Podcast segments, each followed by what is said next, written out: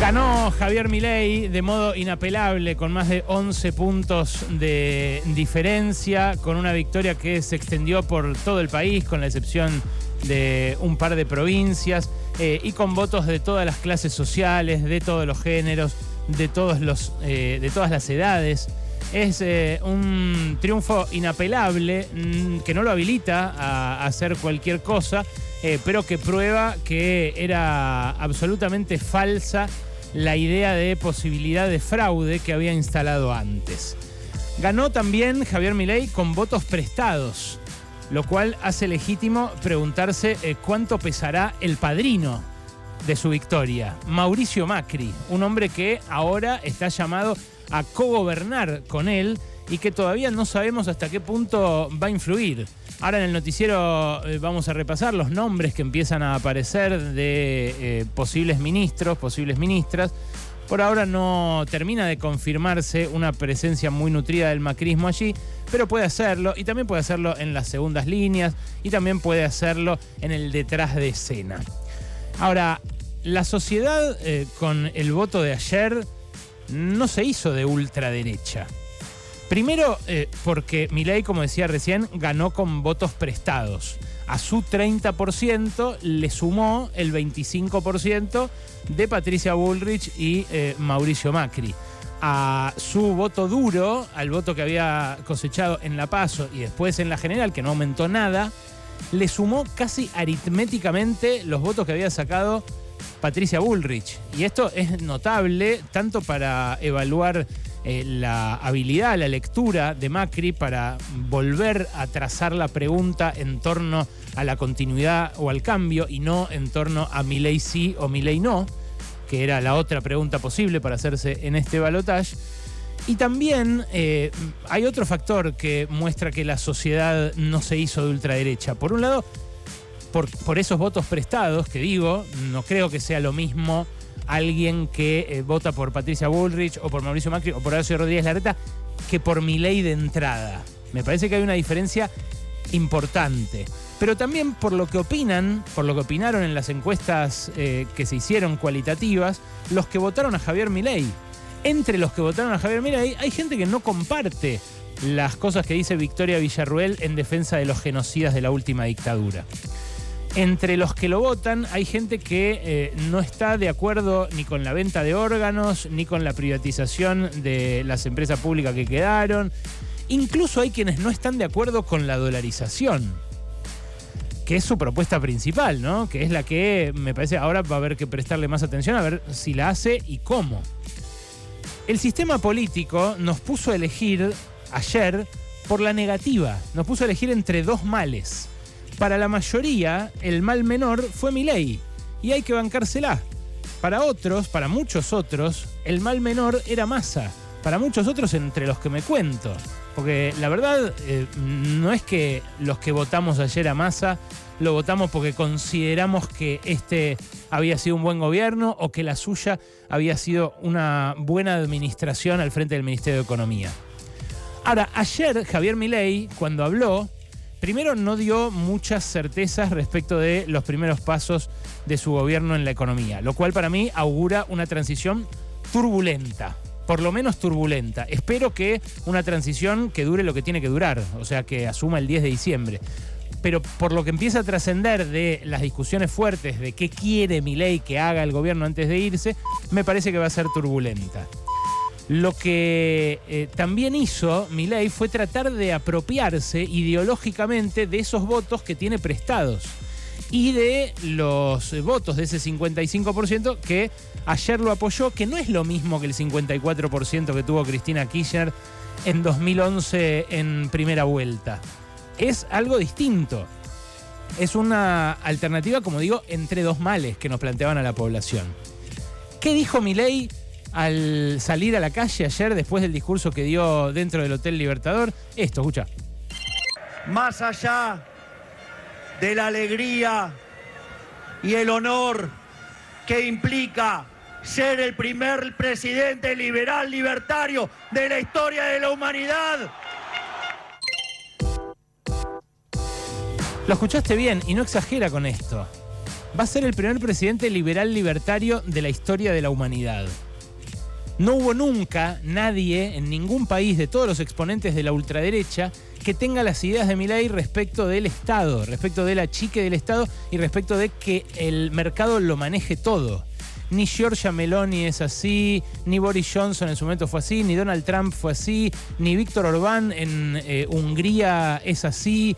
Eh, ninguno de los populistas de derecha con los que simpatiza Milei se le parece.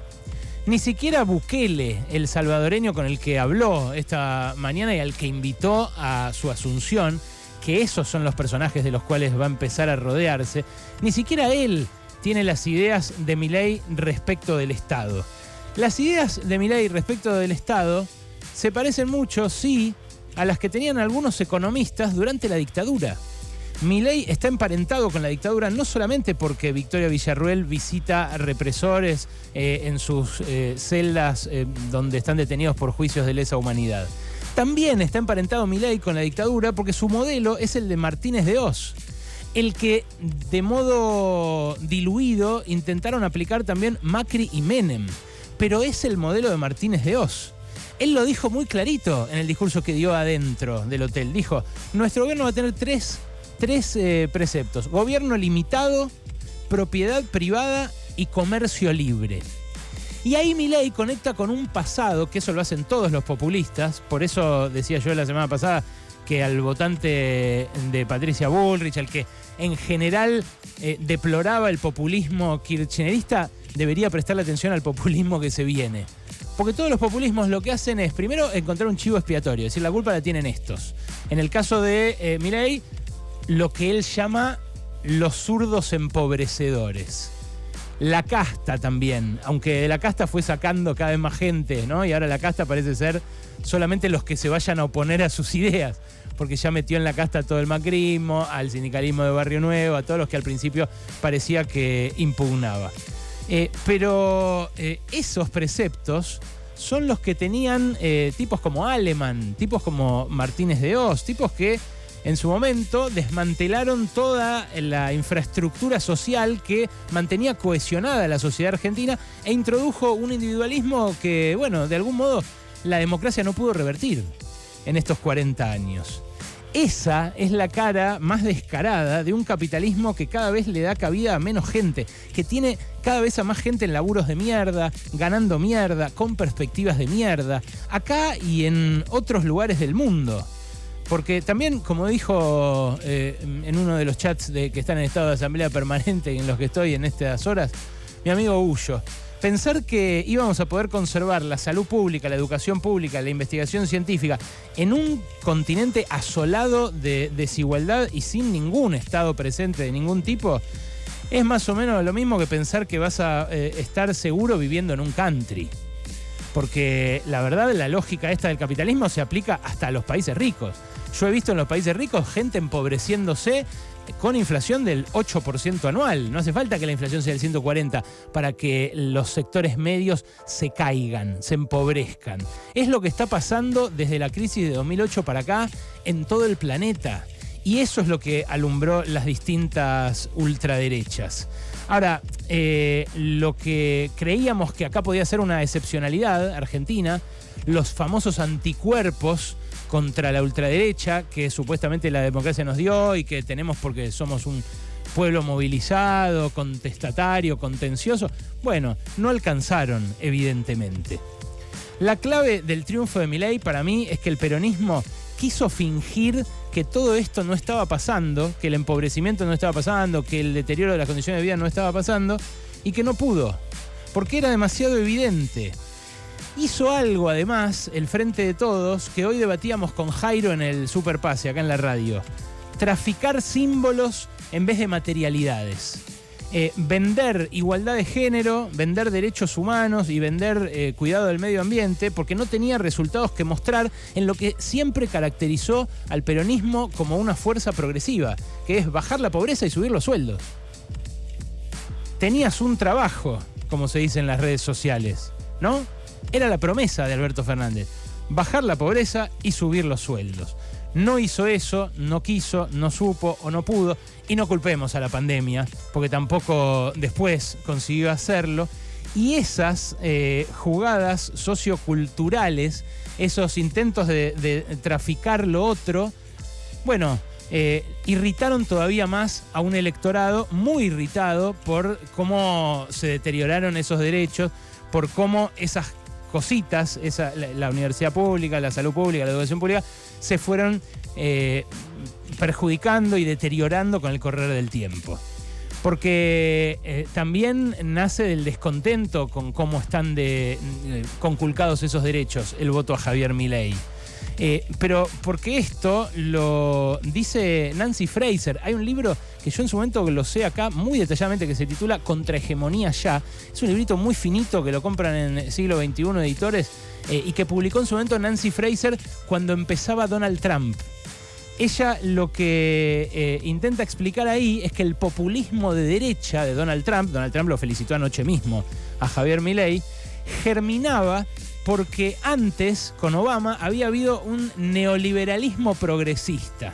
Ella dice, el neoliberalismo progresista es eh, un esquema en el cual eh, se contempla a los derechos de los colectivos LGTBIQ, en el cual eh, se habla de que las mujeres rompan el techo de cristal, en el cual se habla del respeto a los derechos humanos, pero en el cual se siguen mandando soldados a morir en Afganistán, en el cual las mujeres siguen ganando 25% menos que los varones y en el cual los colectivos racializados o que forman parte de una minoría siguen siendo perseguidos socialmente. Y además ganan mierda. Entonces, lo que dice eh, Fraser es que ese neoliberalismo progresista, que cuando salió el libro yo lo asociaba al macrismo, pero que ahora también se le puede aplicar al albertismo, chiques. Es así. Lamentablemente es así. Alberto Fernández cierra su gobierno con Cristina Fernández de Kirchner, habiendo fallado en esa promesa original. Y no es problema de las feministas, ni del colectivo LGTBI, ni de eh, los que defienden los derechos humanos por haberlo defendido en la campaña. Para nada. No es así eso, porque eh, si fuera así, bueno, nos estaríamos desdiciendo de todo lo que somos. Eh, la, verdad es que, bueno, nosotros hicimos todo lo que teníamos a nuestro alcance. Digo nosotros, nosotros como comunicadores, todos los que ayer votamos en contra del fascismo. Todos hicimos todo lo que teníamos a nuestro alcance. En principio votamos, pero además dijimos, discutimos. Estuvo bien hacer el programa desde la ESMA, porque Massa no se animaba a hablar de la ESMA, porque creía que yendo al centro iba a ganar esta elección. Y yendo al centro perdió esta elección. Eh, hoy me decía Rey que si hubiera sido candidato Guado de Pedro le habría ido mejor. No, seguro que no. Porque el problema no fue desde el 20 de junio para acá, que es cuando eligieron al candidato. El problema fue antes. El problema es lo que antes hicieron Sergio Massa, Guado de Pedro, Máximo Kirchner, Cristina Fernández de Kirchner y Alberto Fernández. Entonces, estuvo bien, decía, hacer el programa desde la ESMA. Estuvo bien que vos hablaras con las personas con las que hablaste para que no voten a mi ley. Estuvo bien que fuéramos a Tucha para hacer también el eh, pasaron cosas atómicos. ¿Sabe por qué? Porque Milei va a venderla y se la va a regalar seguramente al primero que pase por adelante. Entonces, el eh, responsable eh, de esta derrota es el gobierno, ante todo. Y lo que no pudo hacer Sergio Massa fue un pase de magia que todos creímos que de repente iba a poder hacer. Pero que era un pase de magia, era un milagro si yo hoy les estaba hablando de que Massa había ganado la elección.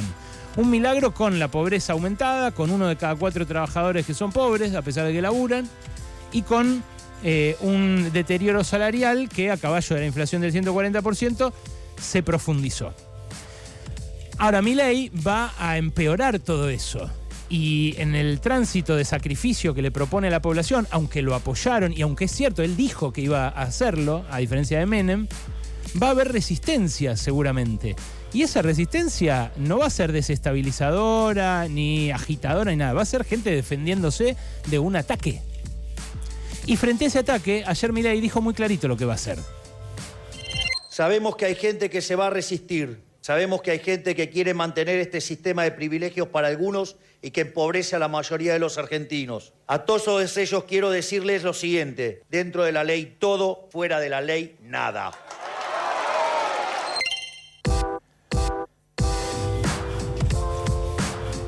Él cita a Perón para ahorrarse la amenaza abierta y espero que sea así, que sea dentro de la ley todo. Porque la ley, por ejemplo, eh, prohíbe espiar opositores como hizo Macri y espero que mi ley no se pegue esa costumbre de su padrino. Porque la ley impide que eh, repriman tirándole a los ojos a los manifestantes y espero que no se le pegue eso de su modelo Sebastián Piñera de Chile porque la ley eh, prohíbe encarcelar gente sin eh, juicio previo, porque la ley impide los falcones verdes, porque la ley eh, garantiza un montón de cosas sobre las cuales mi ley pareció cagarse en esta campaña. Bueno, eso augura una conflictividad importante. Y repito, esos que salgan a pelear, esos que salgamos a pelear a la calle, no vamos a estar siendo desestabilizadores porque tenemos derecho a defendernos. Nos lo garantiza la propia Constitución. Una Constitución que, por lo que yo sé, ayer no se modificó. Por eso, por eso, eh, me parece que eh, ganó Javier Milei, por todas estas razones de las que hablé recién. Hay algo eh, doloroso, que es lo de los anticuerpos, que de algún modo muestra que un pasado que quedó lejos es más débil que un pasado que quedó más cerca el pasado reciente de Mauricio Macri era un cuco para los votantes de Milei, porque Macri la acaba de cagar hace muy poquito, por algo perdió Macri. No hay que olvidarse de eso también, que Macri eh, no pudo presentarse siquiera porque no le daban los números. Ahora, ¿cómo se explica que una reivindicadora abierta de la dictadura gane como sea electa vicepresidenta en democracia solamente por cuestiones económicas, por lo que decía yo, por las dos fallas del peronismo, esto de más pobres y menos sueldo. Bueno, por un lado por la lógica del mal menor, porque nos encerró tanto el propio poder político a discutir entre dos cosas chotas, que al final eh, el electorado se hartó y dijo, ¿sabes qué? Quiero lo otro, lo que no seas vos. Por otro lado, como dice Nahuel, eh, porque fue exitoso eh, Javier Milei en asociar al progresismo y al empobrecimiento. La idea de zurdo empobrecedor que sintetizó eh, Javier Milei eh, es algo que lo ayudó mucho a construir ese 30% de base que le permitió, por ejemplo, ser él la alternativa y no Patricia Bullrich. Porque era el que gritaba el descontento de la gente de modo más eh, nítido, más palmario. Ahora, nada de esto tiene que hundir en la depresión a nadie. Primero porque los que no lo votamos somos el 45%, aun cuando fuéramos el 10%, no estaríamos solos, nos tendríamos a los demás. Eh, sino porque, eh, además, la democracia, en términos de esquema de convivencia, debería sí servir como para poner en caja a un tipo que hasta ahora mostró que se caga en ella. Digo porque la democracia como sistema de elección de autoridades ayer se mostró eh, intacta. Ayer perdió el gobierno, entregó, reconoció la derrota y dio las llaves. Y listo. Esperemos que en la transición esto no se encarajine. Porque como digo, eh, el gobierno eh, no pudo convencer a la gente de que el mal menor era el otro, no pudo convencer, sobre todo por la inflación, y ahora se viene un tiempo en el cual la inflación, bueno, va a aumentar. Esta mañana habló del tema Javier Milei y dijo esto. La ciencia empírica para el caso argentino dice que si vos cortás hoy con la emisión monetaria, ese proceso tarda entre 18 y 24 meses. O sea, un año y medio o dos. ¿Para llegar a qué números más o menos? Para destruirla. Bien. Para llevarla a los niveles más bajos internacionales. Bien. Eh, eh, ¿Pensás en un plan de shock, por ejemplo, eh, del CEPO? ¿Pensás en una salida rápida? Primero hay que arreglar el problema de las LELIX. Nosotros, si vos no arreglás el problema de las LELIX y abrís el CEPO, te vas a una hiperinflación. Entonces, primero tenés que resolver el problema de las LELIX Milei popularizó a las LELIX, que son un instrumento financiero bastante técnico, durante la campaña, pero las LELIX no son otra cosa que la contrapartida de tus depósitos en los bancos. Entonces, según cómo resuelvan, como dice él, el tema de las LELIX, van a confiscar los depósitos de todos nosotros o no. Menem, cuando arrancó, antes de la convertibilidad, anunció el plan Bonex, que fue una confiscación masiva de depósitos. Caballo, cuando la convertibilidad dejó de funcionar, anunció el corralito, que también fue una restricción al retiro de depósitos, que después, cuando se quebró la convertibilidad, se convirtió en el corralón, que fue a su vez la devaluación de esos depósitos y el posterior retiro al nuevo tipo de cambio, o sea, a la mitad o a una cuarta parte de lo que tenías al principio. ¿Hará eso de vuelta Javier Milei?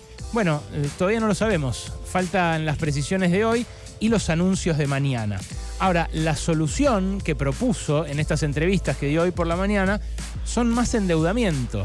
La solución a la cual eh, apelaría en primera instancia es a tomar deuda, no, sé todavía de quién, porque no hay nadie que le preste a la Argentina, contra las LELIX, que se haga dueña de algún modo esa persona o ese eh, fondo de inversión del de, eh, el reaseguro de nuestros depósitos y que eh, luego al nuevo tipo de cambio los tenga ya dolarizados.